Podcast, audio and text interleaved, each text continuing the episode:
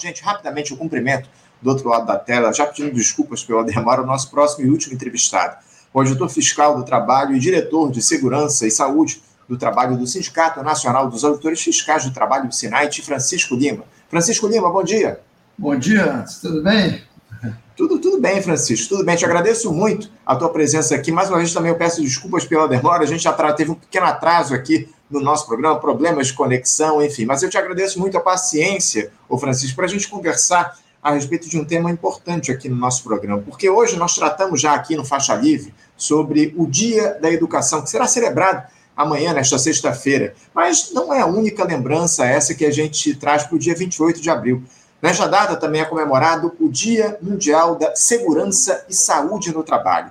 A Organização Internacional do Trabalho, a OIT, estabeleceu esta data no ano de 2003 em memória aos 78 trabalhadores que morreram numa explosão de uma mina lá em 1969, no estado da Virgínia, nos Estados Unidos. Desde então, esse evento chama a atenção para um futuro de, de trabalho seguro e saudável. Francisco, em um país onde as condições de trabalho são cada vez mais precarizadas como o nosso, onde os trabalhadores sofrem para manter o mínimo de dignidade, tem, -se, tem que se desdobrar em jornadas de trabalho desumanas, absolutamente exaustivas, onde o fantasma do trabalho escravo segue muito presente entre nós, o que, que representa o Dia Mundial da Segurança e Saúde no Trabalho para vocês do SNAIT? Representa, eh, Anderson, o, algo de, de grande importância. Primeiro, todos nós temos que ter consciência da necessidade do respeito ao trabalhador no seu ambiente de trabalho. E se não Opa, o, tra o trabalhador continua invisível.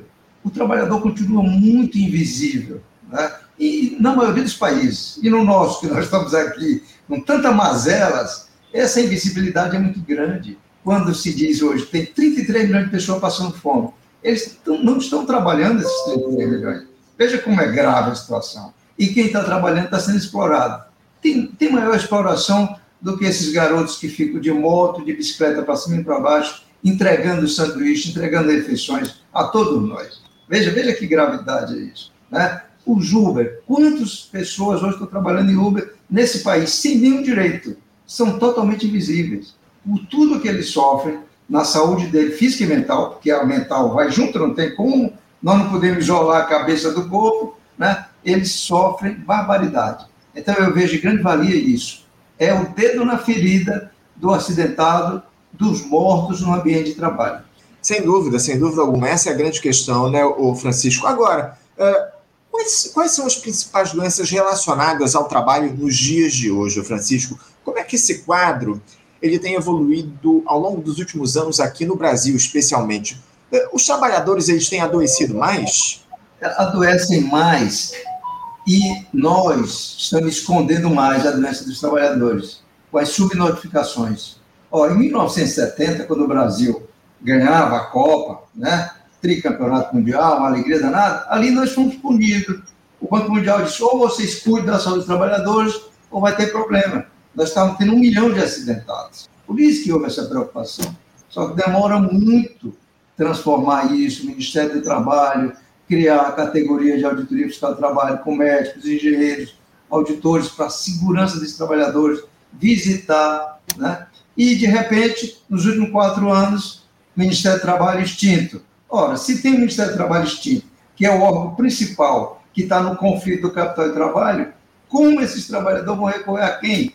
Uhum. Atrás de quem eles vão reclamar de suas mazelas, de, da, da, falta de cuidado? Né? Então, é fundamental que continue o Ministério do Trabalho ativo e que tenha auditores fiscais de trabalho. Porque nós vamos lá no local da, do chão de fábrica, nós vamos nas fazendas, por isso que se descobre um monte de gente situacional no trabalho escravo. Se não tivermos nas fazendas, como é que nós vamos encontrar? Nas obras. Então, as doenças continuam graves. E vejam o que aconteceu nessa pandemia. Na pandemia, o setor hospitalar foi onde mais adoeceram trabalhadores e morreu assustadoramente técnico de enfermagem que trabalhava 12 horas nesse hospital, 24 horas aqui, e iria para o outro trabalhar mais 24. Não paravam, entravam em exaustão, se contaminavam e morriam. Então, morreram muitos. Os setores hoje, nesse último ano, que mais acidentou foi o setor hospitalar. Construção civil continua do mesmo jeito, acidentando. Houve uma redução Por quê? Nós não temos dados oficiais notificados. Está tá se escamoteando esses dados, está se subnotificando. Né? E, e, com a desaceleração da auditoria fiscal do trabalho, que o número é cada vez menor de auditoria fiscal do trabalho, não há cobrança dentro das empresas. E as empresas são confortáveis, porque tem muitos empresários que, que se preocupam com saúde e segurança do trabalho. Tem médico, tem engenheiro, tem técnico de segurança, tem enfermeiro de trabalho, mas outros deixam passar livres, sem, sem essa atividade. Né? E os trabalhadores não vão denunciar. Por quê? Nós estamos numa situação de precarização. Quem denuncia vai passar fome. Então, enquanto nós não tivermos sindicatos fortes, e esses sindicatos sofreram barbaridade nesses últimos quatro anos, ou, ou sindicatos que foram extintos, sindicatos que venderam, venderam patrimônio para manter os sindicatos. Né? Então, se você tem uma fragilidade nas relações de capital e trabalho, sindicato frágil, ausência de Ministério do Trabalho, nós vamos ter mais doentes, mais acidentados, mais mortes, e não vamos ter nem notificação disso. Uhum. Isso é, é a gravidade. É, muito grave, muito grave todo o quadro. A gente tem falado muito aqui no programa a respeito dessa necessidade de fiscalização em relação a essas questões de segurança no trabalho. O, o, os sinais, não só o sinal, não só uh, os, os, os auditores fiscais do trabalho perderam muitos servidores ao longo dos últimos anos aqui no nosso país, um desmonte foi colocado em relação ao serviço público, e isso dificulta demais a fiscalização dessas, dessas pessoas, desses locais de trabalho. Agora, o, o Francisco, a legislação, ela tem sido uma aliada dos trabalhadores no que diz respeito à garantia da saúde e segurança no trabalho? O que houve uma pseudo-reforma trabalhista, que era o discurso, né, no final ali do governo Temer, manteve no governo seguinte, é de que era modernização da lei trabalhista. Ali, na nossa visão, e foi comprovado isso, era uma precarização das, da, das, das leis trabalhistas. E o que aconteceu? Por exemplo, especificamente na área de segurança e saúde, nós temos 38 normas regulamentadoras que regulamenta todo o ambiente de trabalho. Isso era discussão tripartite, que é uma orientação da Organização Internacional do Trabalho, e fazíamos isso. O que ocorreu no último governo? Deixa de ter discussão tripartite, vamos reformar a norma regulamentadora, mas só há uma imposição dessas mudanças o trabalhador não tem oportunidade de estar com suas representações discutindo o que é bom para o trabalho, para a classe trabalhadora. Sem essa discussão do governo, dos empresários e dos trabalhadores, não tem que se discutir em melhoria das relações de trabalho. E isso foi o que ocorreu nesse último governo. É lamentável o que ocorreu. Para a gente foi muito grande, Você vê, o, o Francisco, espaço para essa discussão no governo que está colocado, essa gestão de grande aliança que foi construída para derrotar o Jair Bolsonaro nas urnas?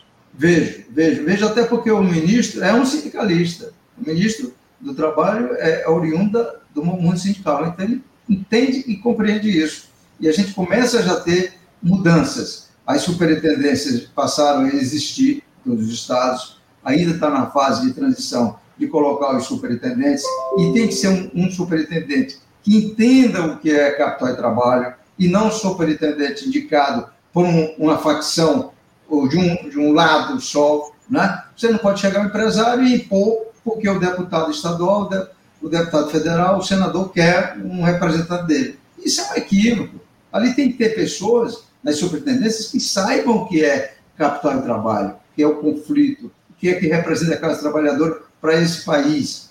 Isso é a nossa expectativa, é de que esses superintendentes sejam escolhidos para quem é do, né, do, do métier e saiba o que é isso, né, capital de trabalho, e não vá ali só para passar uma chuva, e que haja concurso, porque nós estamos hoje com menos de 2 mil auditores fiscais de trabalho para fiscalizar o país inteiro. Então, há um esvaziamento muito grande na zona rural, mas muito grande mesmo. Tivemos fechamento de gerências né, ao longo desses quatro anos. Então, precisa rever toda essa questão de reorganizar o Ministério do Trabalho. O Ministério do Trabalho existe, mas ainda não está organizado. Precisamos que ele seja organizado.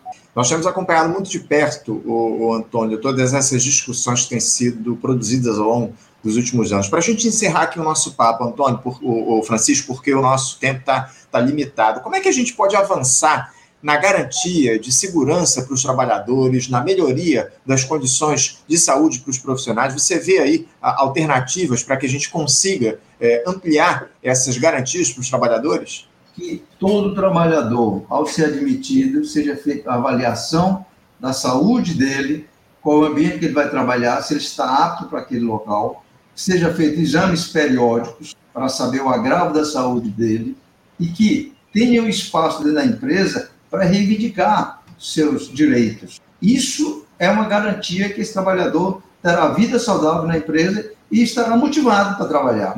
E não da maneira que se trata. O trabalhador entra, não é feita reavaliação, é, simplesmente fica no isolamento, não tem oportunidade de discutir.